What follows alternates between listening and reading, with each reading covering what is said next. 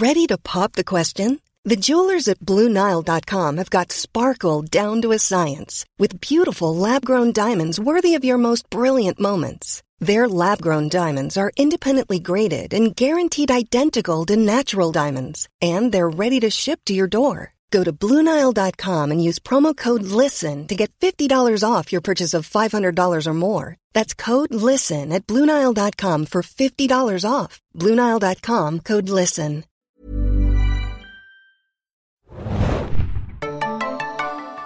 Hallo und herzlich willkommen, liebe Leute, zu einer neuen Ausgabe des Serienjunkies Podcast. Mein Name ist Felix, ich bin euer Moderator. An meiner Seite ist mein geschätzter Kollege Adam. Ahoi, hoi. Und wir reden heute im Nachtrag ein bisschen über das Star Wars Spin-off Solo. A Star Wars Story. Ein Das ist der Podcast you are looking for. Genau, ein absolutes Novum fürs Internet. Zwei bleiche äh, Dudes, Dude Bros sprechen über Star Wars.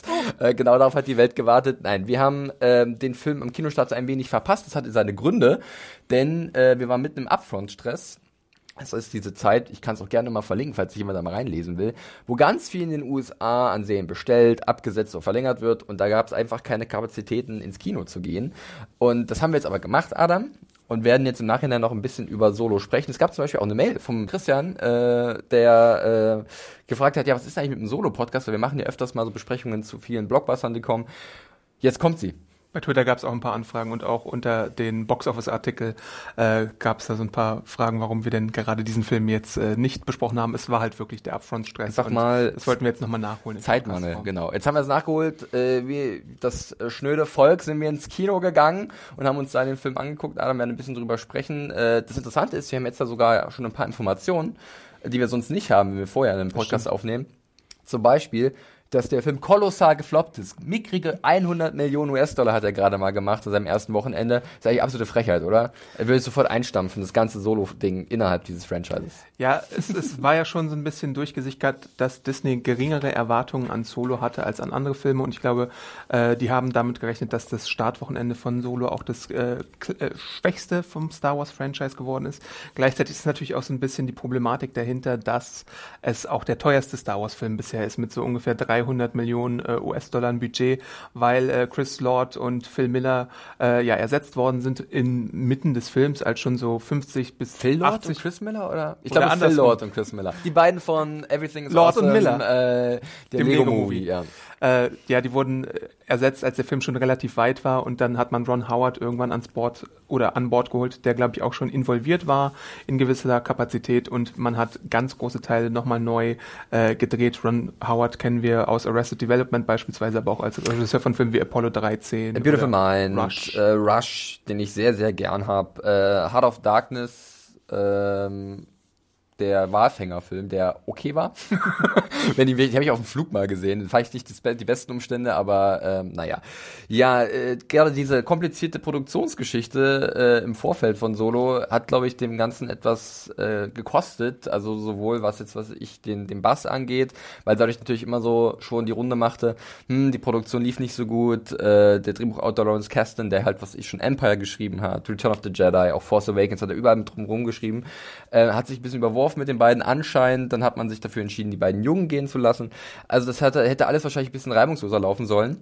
Und jetzt muss man das so vielleicht ein bisschen auslöffeln, diese Suppe.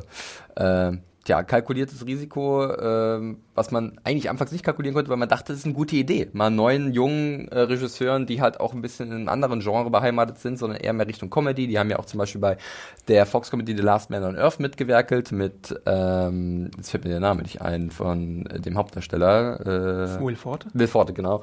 Ähm, aber das sollte irgendwie nicht sein. Findest du das schade, Adam, im Nachhinein? Ähm, ja, ich finde es so ein bisschen vergleichbar mit der Ant-Man-Situation bei Marvel, glaube ich, wo Edgar Oh ja. Wright lange Zeit als Regisseur galt und dann irgendwann ersetzt wurde. Ähm, ich hätte lieber, glaube ich, mal die Lord Miller-Version gesehen, als, als diese Version von Ron Howard, einfach um zu sehen, äh, dass diese beiden, die ich eigentlich in ihren bisherigen Werken sehr äh, gut fand, äh, für eine Idee hatten für Star Wars. Und ähm, es ist, glaube ich, auch noch ein zweiteres Problem bei äh, Solo zu sehen, nämlich, dass der Film relativ früh kommt nach dem letzten Star Wars-Film. Ja. Also das Erwachen der Macht ist ja jetzt auch gerade mal, glaube ich, ein halbes Jahr äh, außerhalb der Kinos. Also beziehungsweise der Start ist gerade mal ein halbes Jahr her und davor hatte man mindestens ein Jahr, äh, idealerweise zwei Jahre oder sowas äh, zwischen, zwischen richtigen Star Wars-Filmen.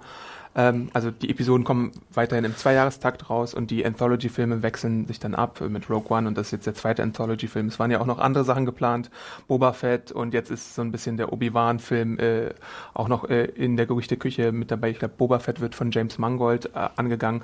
Diverse äh, TV-Serien sind noch in der Planung. Äh, neue Trilogien von Ryan Johnson und von äh, DB Wise. Und, genau, äh, Benioff und Weiss, die beiden Game of Thrones Macher haben anscheinend auch da einen guten Deal eingetütet. Also das Star Wars Franchise läuft weiter und es wird auch noch eine lange Zeit erhalten bleiben. Aber ich glaube, Disney muss mal schauen, ob es wirklich eine weise Strategie ist, äh, die Marvel-Strategie zu fahren. Die Marvelisierung man, des Star Wars Franchises. Indem man mehrere Filme pro Jahr oder in geringen Abstand bringt oder wirklich die Marke ein bisschen besonders sein lässt und die Fans halt auch mal antizipieren lässt. Und, und du, du sprichst aber auch als, als großer Star Wars-Fan. Oder bei mir ist ja so ein bisschen, ich bin ja sehr spät irgendwie dazu gekommen, gekommen, äh, mir mal die ganzen Filme anzugucken. Das war es schon ein paar Jahre her, aber ich war halt nicht von der ersten Stunde, als ich ein kleines Kind war, davon so krass geprägt. Da gab es andere Filme, die bei mir wichtiger waren. Ähm, und von daher ist meine emotionale Bindung dazu so ein bisschen äh, geringer, wobei ich zugeben muss, dass was zum Beispiel in äh, The Force Awakens passiert ist, äh, doch überraschend bei mir gut funktioniert hat und mir nahegegangen ist. Dennoch ist da nicht so eine große, große Bindung für mich da. Für dich schon eher und von daher vertrittst du auch eher den Standpunkt, es muss weiter besonders bleiben und das Verwässern ist eher unzuträglich für dieses Franchise. Oder siehst du es Ja, anders? auf jeden Fall. Ähm, es ist natürlich schwer zu sagen, man darf die Marke nicht verwässern, wenn es doch so ein gigantisches Medienkonglomerat mm. ist aus Büchern, Comics, äh, Games und allen möglichen anderen Sachen, Filmen natürlich ganz vorne weg. Äh, TV-Serien, es gibt ja Zeichentrickserien auch, die äh, auch sehenswert sind. Rebels, Clone Wars. Genau, bald Rebellion oder Resistance, äh, wie die neue Serie, glaube ich, heißen wird. Ähm, da, wenn man es wenn man's wirklich als Kinoerlebnis haben möchte für die, für die Zuschauer, dann muss man, glaube ich, ein bisschen mehr abwarten tatsächlich. Gleichzeitig bin ich aber auch für Experimente froh. Ich meine, Rogue One war ein Experiment, der Film, den finde ich auch ein Experiment, nur das werden wir gleich, glaube ich, in der Besprechung herausarbeiten. In einem Fall klappt's, im anderen Fall hm, ist es so mittel. Das Problem bei Solo ist, glaube ich, auch im Vorfeld, dass natürlich der Charakter längst etabliert ist. Wir kennen Han Solo gespielt von Harrison Ford nur zu gut und er hat sich dadurch sicherlich auch durch diese Rolle einen gewissen Legendenstatus erarbeitet im Franchise, aber auch in der Welt des Films an sich. Ähm, untrennbar ist halt Harrison Ford mit dieser Rolle verbunden ja. und dieses Erbe anzutreten oder gerade nochmal diese Schatulle aufzumachen, die irgendwann mal geschlossen wurde, ähm, das ist schwierig und das ist gewagt und äh, da war ich natürlich auch im Vorfeld so ein bisschen skeptisch äh, und dann macht bei vielen auch die Runde und ich weiß nicht, ob das eine faire Frage ist, ähm, ob es so einen Film braucht, weil was braucht es schon und was können wir uns anmaßen zu sagen, brauche ich das oder brauche ich das nicht, weil das mhm. für jeden natürlich super individuell ist. Also es gibt, glaube ich, genug Leute, die gerne mehr wissen wollen von Han Solo und wie er halt wirklich zu dem Menschen geworden ist, der er war oder der, der er darstellt in diesem Franchise. Äh, ich zähle mich wahrscheinlich eher zu der Fraktion, die die Ungewissheit ein bisschen schätzt und ihn einfach wahrgenommen hat von, also wie, wie er halt eingeführt wurde in den alten Star Wars Filmen wie die, seine Geschichte dann äh, zu Ende erzählt wurde. Ähm, ich glaube, da bin ich eher auf der Seite, dass ich sage, das hatte mir, hätte mir gereicht.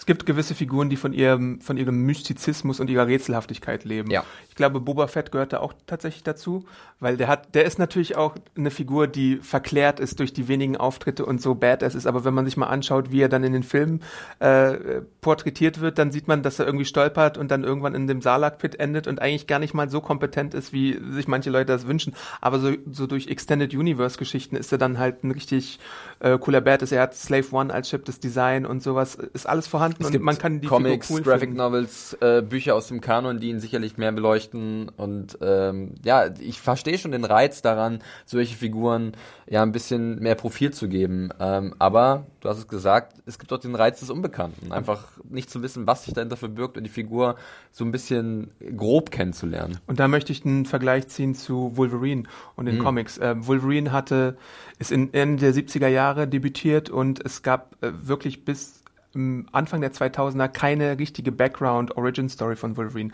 Dann gab es die äh, Miniserie Origin und dann wurde erklärt, äh, wie er seine Kräfte zum ersten Mal manifestiert hat und sowas. Und dann wurde halt so ein bisschen da vom, vom Mysterium genommen, sein echter Name wurde offenbart. Hat alles noch ein bisschen gut funktioniert, aber dann gab es irgendwann Origin 2, eine zweite Miniserie und das hat gar nicht funktioniert. Ja. Ähm, darüber, was mit Wolverine passiert ist und äh, ob die Figur danach interessanter geworden ist oder nicht, darüber kann man vortrefflich streiten. Aber es ist halt immer so, so, so ein ähm, Spiel auf Messerschneide, ob, ob das jetzt nötig war für die Figur oder nicht. Und bei Solo bin ich mir jetzt auch nicht ganz sicher, ob es das gebraucht hätte. Aber wie du schon gesagt hast, muss jeder für sich entscheiden. Ich glaube, es funktioniert für mich am besten, wenn man das so ein bisschen den Film so einordnet wie ähm, Star Trek und die Star Trek Kelvin Storyline. Also es sind zwei Geschichten, die man so für sich annehmen kann, die man mhm. so vielleicht auch genießen kann. Aber wenn man das jetzt unbedingt in seinen eigenen Kanon reinbringen muss, muss man jetzt nicht zwangsweise in seinen eigenen Kanon reinbringen, weil hier auch gewisse Fanservice-Sachen einfach im Nachhinein aufgefropft werden, ja. die vielleicht gar nicht unbedingt eine Klärung bedarf hätten. Ja, ich habe auch äh, relativ schnell für mich festgestellt, dass der Film Solo für mich persönlich am besten funktioniert oder am besten funktioniert hat, wenn ich das irgendwie hinbekomme in meinem Kopf, die Figur davon zu trennen, dass es halt Han Solo ist. Also wenn ich mir einfach vorstelle, das ist ein anderer Charakter, der noch gar nicht existiert, dann funktioniert der Film, glaube ich, besser für mich, weil die Versuche halt diese Verbindungen zu machen zu diesem Franchise oder zu dieser Welt, ähm, dieser Galaxie, ähm, sind für einige sicherlich cool, weil es coole Referenzen sind. Für mich ist man dann immer wieder so, da ist schon was, wir versuchen da irgendwie ranzukommen, aber es ist eigentlich fast unmöglich. Also man macht sich damit ein bisschen mehr Arbeit, als man sich machen müsste. Aber äh, wie bereits erwähnt, auch das ist natürlich ein sehr subjektiver Eindruck, ähm, den vielleicht einige mit mir teilen, wo andere aber sagen, nee, ich wollte genau das haben, dieses Puzzlestück. Ne? Gut, ich würde sagen, wir können so ein bisschen mal direkter und konkreter über den Film sprechen. Wir werden mal gucken wegen Spoiler. Es gibt so ein, zwei Sachen, die man vielleicht da noch mit einer gewissen Kleine Warnung erwähnen kann. Äh, auch mit Blick auf den äh, ja, weiteren Weg von den ganzen Star Wars Spin-offs die da vielleicht noch kommen werden. Aber wir reden erstmal etwas allgemein über Solo, ist Star Wars Story. Und Adam, äh, wärst du bereit, mal ganz so zum Reißen, um was es ungefähr geht? Die Story ist eigentlich relativ egal bei dem Film, mhm. finde ich. Es geht darum, dass wir Han Solo als jungen Schmuggler kennenlernen, der zusammen mit seiner Bekanntschaft Kira ein kleines Ding durchzieht und äh, so ein MacGuffin findet. Mhm. Wir können es Unobtainium nennen, wir können uns Quadroxel Bubble nennen oder sowas. Hyperfuel.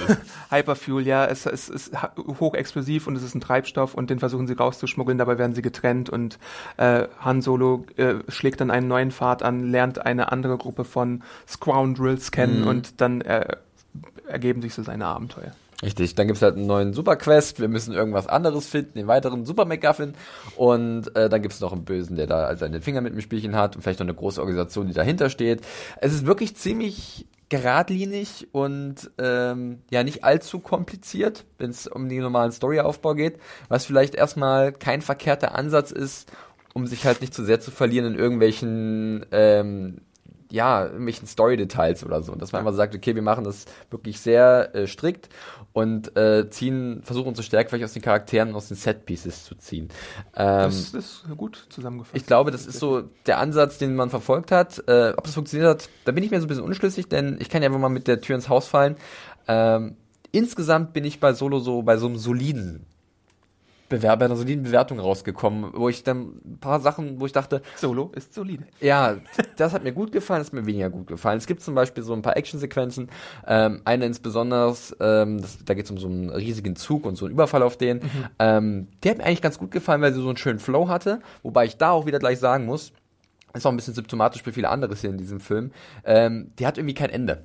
Ja. Ähm, die zieht sich ein bisschen. Und oft habe ich den Eindruck, dass in dem Film einige Szenen zu lange laufen und man den Absprung nicht findet. Es ist alles nett, aber um wirklich einen Impact zu hinterlassen oder irgendwie, einen, äh, sagen wir mal, wirklich einen nachhaltigen Eindruck, ähm, da müsste man, glaube ich, ein bisschen rigoroser sein, was den Schnitt angeht oder einfach einige Entscheidungen in der Story, weil im Zweifel läuft es immer noch ein bisschen weiter und es gibt da eine Lösung für ein Problem, die relativ absehbar ist und dadurch fühlt sich das alles etwas harmlos an. War so ein bisschen mein Eindruck im Nachhinein, wenn ich nochmal ein bisschen drüber nachgedacht habe. Mhm. Ähm, wie ging es dir da, Adam, gerade auch mit diesen Actionsequenzen und äh, wie die ausgereizt wurden?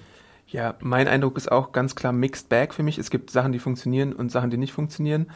Ähm, Charakterarbeit funktioniert für mich tatsächlich besser als ähm, Action-Szenen oder ähm, insgesamt so fesselnde Handlung oder sowas, mhm. aber auch äh, mit Abstrichen. Manche Charaktere funktionieren, manche Charaktere funktionieren eben nicht.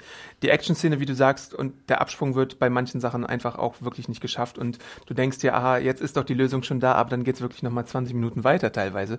Das war, glaube ich, auch schon teilweise ein Problem vom Pacing von The Last Jedi, ja. dass man da nicht so ganz äh, wusste, wo man vielleicht ein bisschen das Fett abschneiden kann. Ähm, was ich aber auf jeden Fall positiv finde, ist, ähm, was möchte ich denn da mal zuerst anführen? Ähm, Du hast alle, alle möglichen. Alle Woody Harrelson zum Beispiel als Beckett ähm, finde ich als Figur relativ spannend, weil er ähm, mich auch zum Beispiel daran erinnert hat, wie gerne ich nochmal Planet der Affen 3 sehen möchte. ja, es ist schon mal ein guter, guter Kritikpunkt für diesen Film, dass er einen Lust macht auf einen anderen Film. nee, aber Woody Harrelson ist ja auch sonst ein äh, sympathischer Charakter, der hier so ein bisschen die Mentorenrolle von ähm, Han, Han einnimmt und ihm so ein paar Kniffe beibringt für sein späteres Leben als irgendwie super duper Pilot und Schmuggler und überhaupt als äh, Mann mit viel Swagger äh, ihn so ein bisschen auch ins Outlaw-Territory bringt, ein bisschen undurchsichtig ist, so seine ja. eigenen Agendas verfolgt oder Agenda. Ähm, und äh, das mochte ich eigentlich ganz gerne, dass es, dass es da ein bisschen unsichtiger äh, geblieben ist. Genauso wie ähm, ich Rio mal kurz. Äh, herausstellen möchte. Äh, es gibt ja immer in so Filmen so kleine obskure Charaktere und diesmal war es der mehrarmige äh, Affen-Alien Rio, gesprochen von John Favreau, der ein bisschen unser Herz gestohlen hat ja. und leider ein bisschen wenig Screentime hat, was auch für manche Charaktere gilt, äh, die ich äh, gut fand.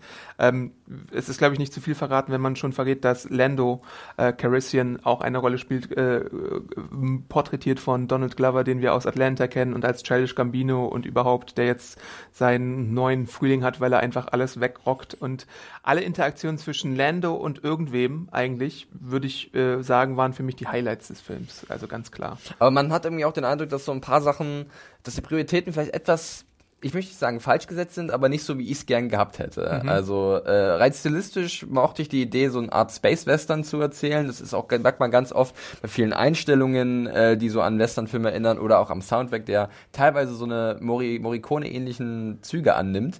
Ähm, auf der anderen Seite wird dann das Augenmerk auf Momente zwischen Charakteren gelegt, ähm, was halt so ein bisschen problematisch ist. Ich möchte sie nur mal wählen, die von äh, Emilia Clarke gespielte Kira und ihr Verhältnis zu Hahn.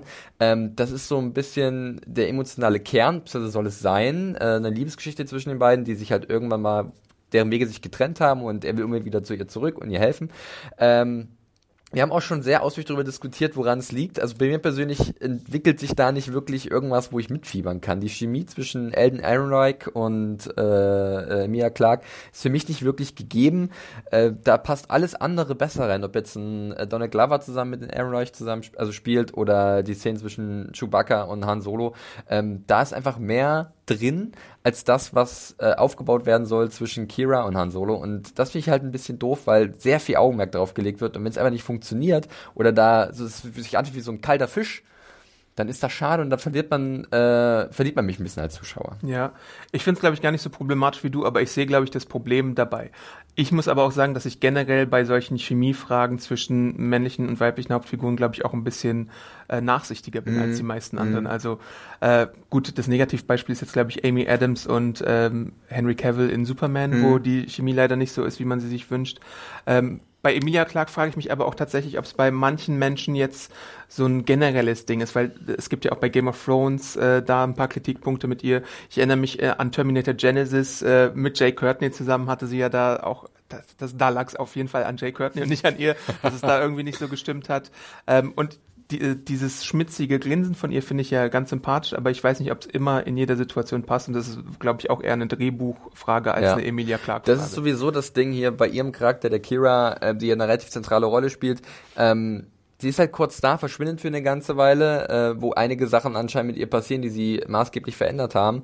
Und äh, auch wenn sie ein paar coole Einzelmomente hat, gerade zum Ende hin, ähm, fehlt mir bei dem Charakter so ein bisschen das Futter. Äh, generell, ich glaube, in vielen Stellen könnte man sicherlich bei den Figuren noch ein bisschen mehr ausarbeiten, dass man vielleicht einfach noch ein bisschen mehr involviert wird. Äh, ich denke zum Beispiel auch an die Figur von Tandy Newton, die jetzt halt gerade bei Westworld auch sehr Hi, I'm Daniel, founder of Pretty Litter. Cats and cat owners deserve better than any old-fashioned litter. That's why I teamed up with scientists and veterinarians to create Pretty Litter. Its innovative crystal formula has superior odor control and weighs up to 80% less than clay litter. Pretty Litter even monitors health by changing colors to help detect early signs of potential illness. It's the world's smartest kitty litter. Go to prettylitter.com and use code ACAST for 20% off your first order and a free cat toy. Terms and conditions apply. See site for details.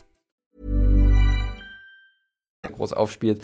Äh, sie spielt Well, ist glaube ich ihr Name, ja. äh, abgekürzt. Äh, und bei ihr ist es halt einfach auch so, ohne es viel zu verraten, ihre Rolle ist wesentlich kleiner, als ich erwartet hatte, was etwas schade ist, weil ich mag sie als Schauspielerin sehr gerne.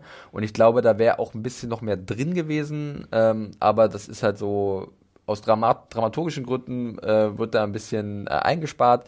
Ähm, du hast, hattest äh, Woody Harrison erwähnt, den ich persönlich auch sehr mag, auch in dieser Rolle. Ähm, und der vielleicht dann noch am ehesten mir was gibt, weil er halt so äh, moralisch äh, fragwürdig ist auf so vielen verschiedenen Ebenen und nie wirklich zu durchschauen ist.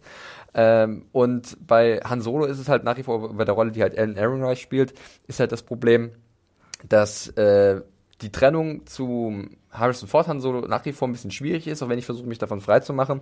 Und man versucht immer wieder gleich irgendwie einen Vergleich zu ziehen. Oder das ist zumindest so was Unterbewusstes bei mir. Und das ist vielleicht unfair ihm gegenüber, äh, aber man, ich, es ist halt schwer, das zu trennen. Dazu anknüpfend will ich auch nochmal den Punkt mit Kira erwähnen, weil äh, Vergleiche ziehen und Vorbilder, äh, wenn du ähm, Carrie Fisher hast als Prinzessin Leia, General Leia, wie auch Leia. immer Leia, wie Mhm. sie sich entwickelt, und du dann jetzt eine Figur wie Kira hast, dann ist es natürlich auch wirklich schwer, ähm, so als Mensch, der Figuren ins Herz schließt, sie glaube ich, gut zu finden. Also es ist, es ist wirklich ein schweres Erbe, was Emilia Clarke da antritt oder versucht oder muss, äh, äh, also was versuchen muss, da irgendwie rüberzubringen, weil Leia halt so eine legendäre Figur im Star Wars Mythos ist, dass die Sympathien eigentlich fast gar nicht auf ihrer Seite sein können, glaube ich. Bei mir ist es, ist Sie es ist schwer halt, und ich sie glaub, ist halt die alte, die er vorher hatte, um das mal ganz Ja. plakativ zu sagen. Das ist ein bisschen gemein, aber dann muss halt irgendwie vom Drehbuch was kommen, um sie halt besser zu etablieren oder sie ein bisschen äh, für uns im Nachhinein greifbarer zu machen und dass sie hängen bleibt. So, so ist sie halt wirklich nur eine Randnotiz im Leben von Han Solo und das sollte kein Charakter sein in einem Film, eine Randnotiz. Das ist halt so ein bisschen bedauerlich. Äh, ein bisschen positiv überrascht waren wir, glaube ich, beide von Phoebe Waller-Bridge in ihrer Rolle als L337. Ja. Ähm, Was Leadspeak ist für Lied. Wahnsinn. Die sind so smart da. Äh, treue Kumpanin von Lando Car Calrissian, die einen lustigen kleinen Mini-Arc hatte, als so äh, Befreierin von, von, äh, Droiden. von, von Droiden. Und äh, zwischen der, das wurde ja auch schon im Vorfeld gesagt, äh, zwischen der und, und Lando Calrissian auch so eine besondere Beziehung irgendwie besteht. Es war äh, tatsächlich wesentlich charmanter als altes, was halt irgendwie zwischen Han und Kira abgelaufen ist. Was, das ist gemein, dass ich da so draufhaue, aber ich kann es gar nicht anders bezeichnen. Ähm, da war ich etwas überrascht. Positiv natürlich in dem Sinne. Und sie setzt die Strecke der äh, Droiden-Scene-Stealer fort, die ja von BB-8 und R2D2 begründet wurde. Dann bei Rogue One gab es ja K2SO oder sowas, Alan Tudyk's äh, Droiden. Sorry, dass ich da die Zahlenfolge nicht genau weiß. Äh, aber auf jeden Fall sind Droiden irgendwie meistens ganz knuffig bei Star Wars durch ihre Frechheit. Ja. Ähm, die große Frage, die ich mich, jetzt- mir, mir natürlich noch stelle, so am Ende von, von äh, Han, äh, von, von Solo, Star Wars Story, ist, wie viel Fanservice ist gut? Ist es ein reiner Fanservice? Ist es ein Film, der für sich alleine stehen kann? Und da fühle ich mich halt auch in einer schwierigen Situation, oder finde ich mich in einer schwierigen Situation wieder, eine Antwort darauf, diese Frage zu finden. Ähm, denn ich tendiere auch jetzt im Nachhinein mit der Besprechung jetzt, die wir hier machen, mehr und mehr zu der Richtung, dass es halt wirklich mehr Fanservice ist, als dass es alleine steht für, also ein alleinen Film ist, der mit seinen eigenen Stärken aufwarten kann. In dem Fall würde ich das so unterschreiben. Und wie ich schon angedeutet habe, finde ich die Fanservice-Momente in Rogue One, so Callbacks und sowas und äh, kleine Anspielungen und sowas, die sind griffiger, die sind sinniger gestaltet in Rogue One als in Solo. Hier hat man organischer, Ein- natürlicher einfach. Ja. Hier wird ganz oft, klar, logisch wird der Kessel Run erwähnt. Klar wird äh, irgend so ein fieser Crime Lord auf Tatooine erwähnt, den er irgend, mit dem er irgendwann noch einen Deal macht oder das so. Feeling wird erwähnt, was gut oder bad ist, man weiß es nicht Als genau. ob man da nicht schmunzeln würde, so ein bisschen als Star Wars-Jünger. Aber ähm, es ist natürlich auch auf gewisser, in gewisser Art und Weise immer so ein klein bisschen schamlos und ein einfacher Trick, um beim Publikum zu landen. Und äh, mir reicht das persönlich nicht so richtig. Ich hätte lieber wirklich dann mehr mich äh, in so, es gab ja auch Gerüchte, dass es noch ein bisschen gütiger sein sollte oder noch ein bisschen mehr in die Richtung dieses Space Western. Ähm, bei diesen Aspekt fand ich nämlich wirklich irgendwie spannend, weil da so ein schöner Genre-Mischmasch irgendwie entsteht. Ich habe auch ein bisschen an Cowboy Bebop denken müssen, äh, allein so von der von der Richtung, in die, in die es gehen könnte. Ne? So diese Bande an, an Gesetzlosen, die halt irgendein krummes Ding durchziehen will. Ähm, ich glaube, da waren sie auf dem richtigen Weg, sind dann aber äh, ein bisschen zu vielleicht familienfreundlich geworden. Ist das, das habe ich mich gefragt. Ich, ich weiß nicht, ob der Film familienfreundlich Ja. ist. Ich würde nämlich sagen, nein. Ja. Also ich würde da keinen Sechsjährigen Ja, mit in diesen Film reinnehmen. Aber es sind so, so, also ich sag nochmal, so harmlos dann irgendwie zwischendrin geworden. So ein bisschen, mh, klar, ist ja auch finster oder finsterer als viele andere Star Wars-Filme. Aber irgendwas hat dann gefehlt. Irgendwie dieses entscheidende Moment, wo die echt, wo, wo ich dachte, okay, jetzt gehen wir mal genremäßig in eine andere Richtung. Ähm, wir hängen uns nicht an das, was schon mal war, sondern machen was Neues. Ja, ja. Und ich meine, ich hatte auch kurz überlegt, ist es jetzt ein Western-Film oder ist es ein Heist-Film, weil viele äh, große Teile des Films auch so Heist-Momente haben, Mhm. Oceans 11, Pläne und Ja. sowas, die dann in die Tat umgesetzt werden.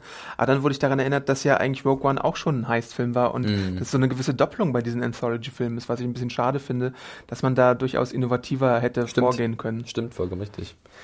Ja, das ist halt, äh, da, da ist im Nachhinein fallen da so viele Sachen auf, wo man sich so vielleicht erhofft hätte, nicht mal nur um der Figur willen und ihrer, ihrer, äh, dem, was sie zurückgelassen hat nach diesen all den Jahren, so einfach nur im Sinne eines guten, gutes Filmes, was hätte man vielleicht dann einfach besser oder ein bisschen cleverer machen können, um halt allein zu existieren und nicht ständig in Verbindung zu stehen mit dem, was war.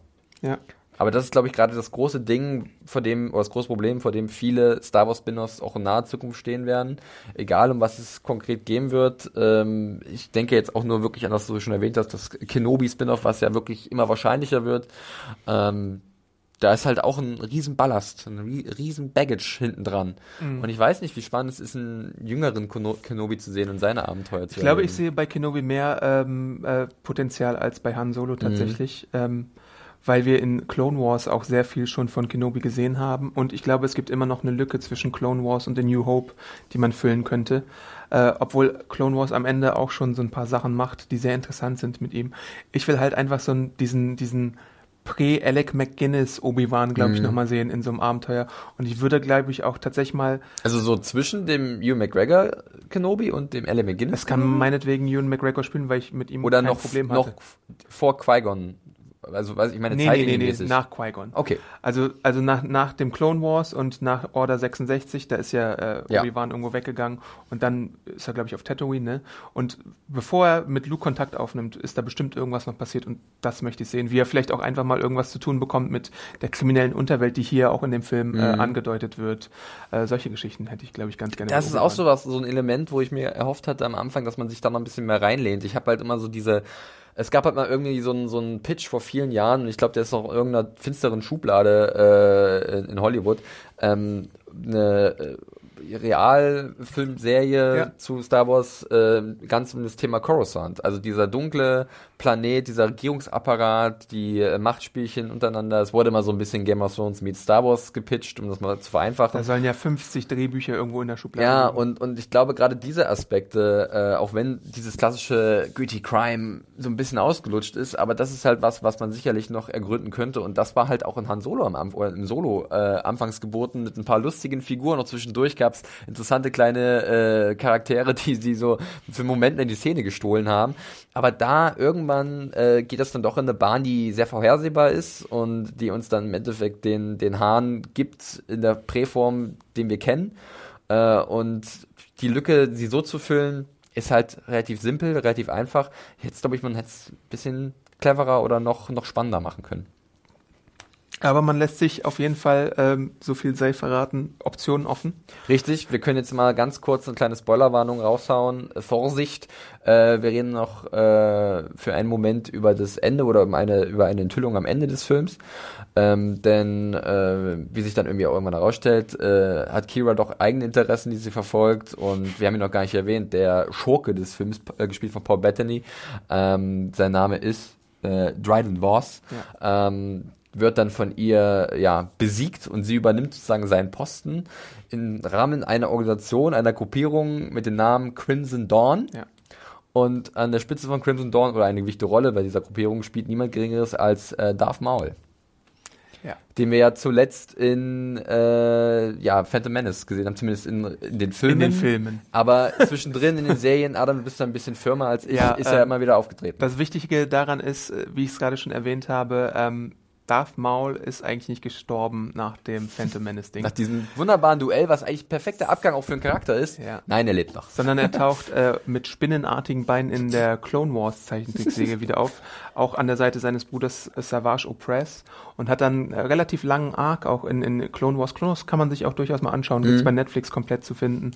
Ähm, da gibt's kleine Einzelepisoden, da gibt's Arcs, da, gibt- da gibt's chronologische Sprünge und sowas. Aber das Interessante ist auch wirklich, dass ähm, ähm, äh, Darth Maul auch Rache möchte an Obi-Wan Kenobi, der ja für seine Zweiteilung verantwortlich ist. Und es gibt so den Clash mit dem Emperor und sowas. Und es gibt da halt wirklich eine Lücke zu finden zwischen äh, dem rachesüchtigen äh, Darth Maul, der es sich mit Obi-Wan anlegt. Dann gibt's den, der zurückkehrt und dann zwischendrin gibt es, glaube ich, noch diese Crime Lord-Phase, die jetzt wenig ergründet wurde und das finde ich eigentlich ganz spannend. Also glaubst du, dass da äh, man sich jetzt schon eine Brücke, äh, also die Baustelle der Brücke eröffnet hat, um die zu schließen zu dem Kenobi-Film, eventuell, dass Darth Maul da eine Rolle spielen wird? Das ist irgendwie so ein bisschen mein geheimer Wunsch jetzt, nachdem ich das gesehen habe. Ich, ich habe äh, an, an Solo einer Fortsetzung ein bisschen weniger Interesse mhm. als an Obi-Wan. Äh, man sieht auch tatsächlich in dem Auftritt von Darth Maul, dass er auf jeden Fall schon gealtert ist und seine Beine hat. Also ist es wahrscheinlich eine Phase nach dieser Spinnenphase und sowas. Ähm, und ich fand ja immer, dass er auf jeden Fall der coolste Teil der Prequels ist, mhm. optisch gesehen, äh, auch charakterlich gesehen, weil er relativ äh, schweigsam war und so. Das ändert sich auch in Clone Wars, man, man hört ihn sprechen und alles und er wird äh, charakterlich ausgebaut. Aber an sich ist, ist das, glaube ich, eine Figur, die man zu wenig ähm, benutzt hat und wo noch so ein bisschen Potenzial äh, auf jeden Fall unter der Oberfläche brodelt, was man äh, mit den richtigen Leuten auch umsetzen könnte. Und in Clone Wars gibt es ja wirklich diese Ansätze. Also ihr könnt euch auch mal so ein paar Best-ofs bei YouTube auch anschauen und dann weckt das vielleicht euer Interesse, da mal reinzuschauen. Aber Darth Maul ist an sich halt auch wirklich so äh, eine Figur, Badass trifft es da äh, teilweise. Ja. Weil dieses Lichtschwert zum Beispiel hat mich damals auch fasziniert, als ich noch jünger war, das doppelseitige Doppelte, ja. und so. Und da kann dann auch so ein Grievous oder ein, ähm, wie hieß der andere, Darth Tyrannus, nee, warte mal, Grievous gab's und es gab noch da, also da den, den Asthma-Dude. Der Asthma-Dude. Darth Asthma. Äh, das fällt mir bestimmt gleich wieder ein. Ja. Also Count Doku gab es genau und Grievous ja, gab es so. Das waren die anderen äh, beiden großen Schurken äh, in den Prequels. Achso, die, ach so, darum ging es noch. Ja, genau. Ja. Äh, Christopher Lee und Roboter. Robotermann. ja, äh, soweit noch zu dieser kleinen Enthüllung am Ende von Solo, ähm, die möglicherweise Konsequenzen haben wird für die Fortsetzung äh, von diesen ganzen Spin-offs. Äh, wir haben ja schon darüber gesprochen, ob das jetzt eine gute Strategie ist, die man fährt oder nicht.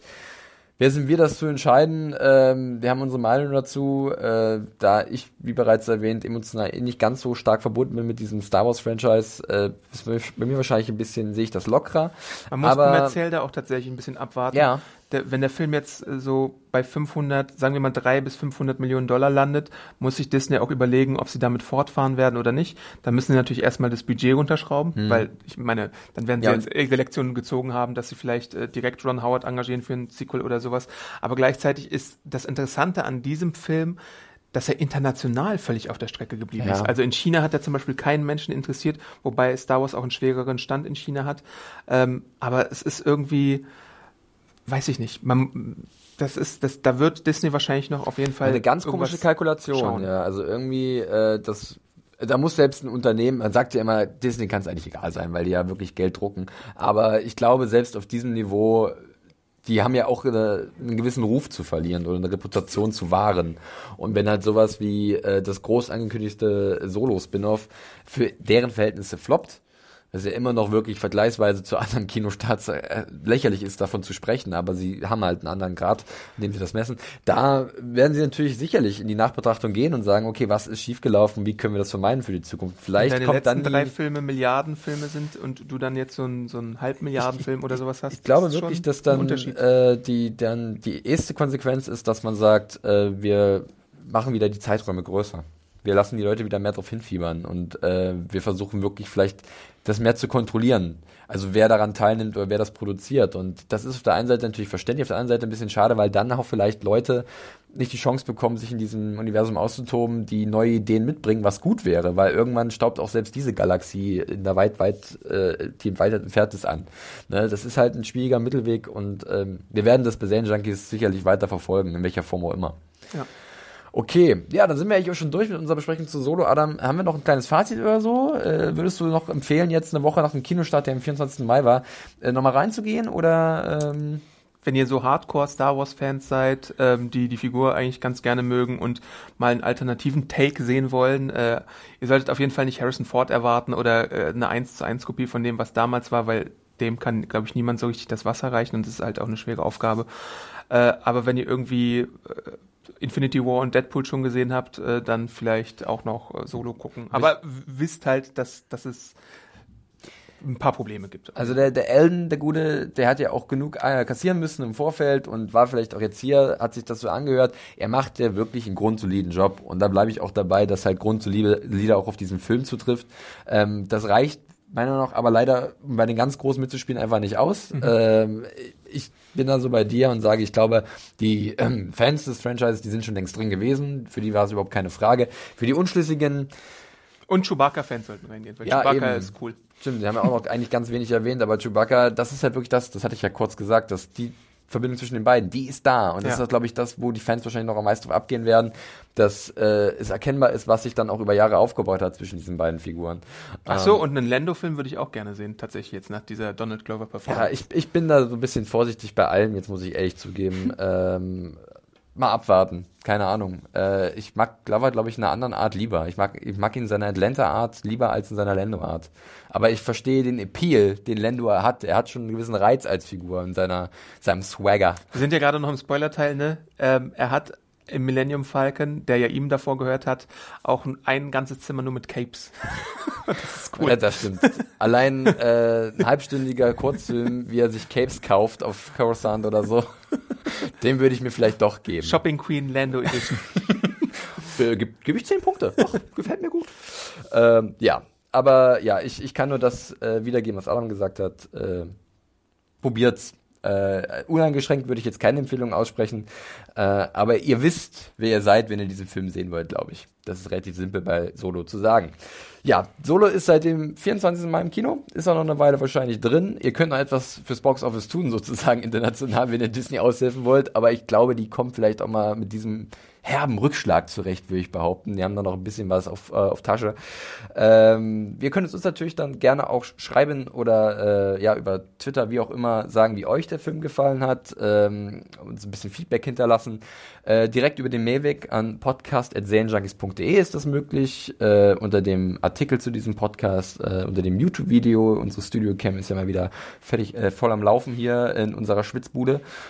Und ihr könnt uns natürlich auch direkt auf Twitter nerven. Dich, Adam, findet man da unter dem Handle. Awesome Arndt bei Twitter und auch Instagram. Schaut genau. euch da auch meinen Kram an. Äh, mich findet man auf Twitter unter dem Handle John Ferrari. Das war's dann zu Solo. Äh, wir sind soweit durch. Wir empfehlen euch wie immer noch unseren anderen Content. Zum Beispiel haben wir gerade ja auch einen Westworld-Podcast, der am Laufen ist. Demnächst wird es vielleicht noch ein paar Sachen geben. Mal gucken. Äh, wir versuchen im Sommer ein paar Sachen auf die Beine zu stellen, äh, Podcasts Videos. Mal gucken, was da auf euch zukommt. Äh, checkt einfach unseren YouTube-Kanal aus oder unsere Podcast-Feed, wo wir uns auch immer über iTunes-Bewertungen freuen, positive. Das wäre natürlich wie immer schön, weil das hilft natürlich auch in der Sichtbarkeit und das ist alles super. Und erzählt euren Eltern von unserem Podcast. Vor allem euren Eltern. ja, genau.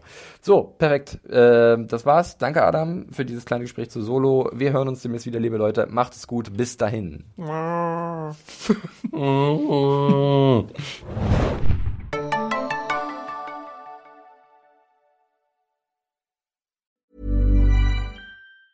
Normally, being a little extra can be a bit much. But when it comes to healthcare, it pays to be extra. And United Healthcare makes it easy with Health Protector Guard fixed indemnity insurance plans. Underwritten by Golden Rule Insurance Company, they supplement your primary plan, helping you manage out of pocket costs without the usual requirements and restrictions like deductibles and enrollment periods. So when it comes to covering your medical bills, you can feel good about being a little extra. Visit uh1.com to find the Health Protector Guard plan for you.